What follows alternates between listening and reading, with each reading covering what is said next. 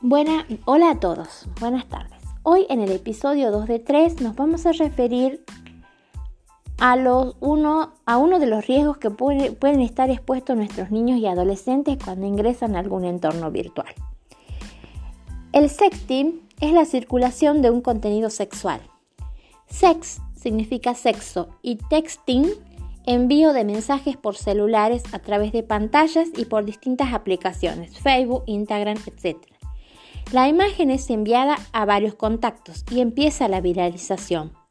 Las imágenes son obtenidas de manera voluntaria. Si no queremos ser víctimas de sexting, no debemos sacarnos fotos de índole sexual, porque el que no se saca no va a viralizarlo por las redes. La consecuencia es una actividad que determina nuestra identidad digital, un antecedente que queda enmarcado en mi perfil, que me marca la vida y perdemos la intimidad por más que esa foto ya yo se la envíe a mi novio o a uno que estoy conociendo para enviarle, para enviarle mis atributos.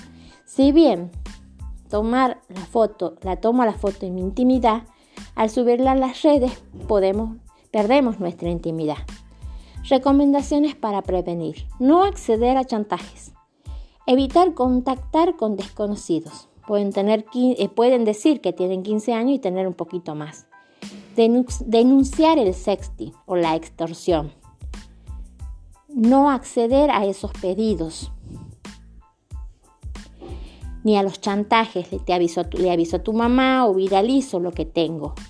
Nunca enviar, eh, nunca enviar ni tomar fotografías que pudieran afectar la reputación. Saber que las fotografías pueden ser interceptadas por, por terceros. Si he enviado una imagen, no volver a hacerlo.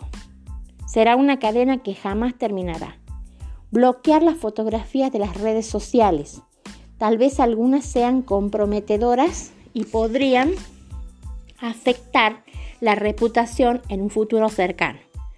Si se sabe de alguien que está enviando o recibiendo fotografías, explicarles el peligro. Así estarán evitando que se propague esta práctica.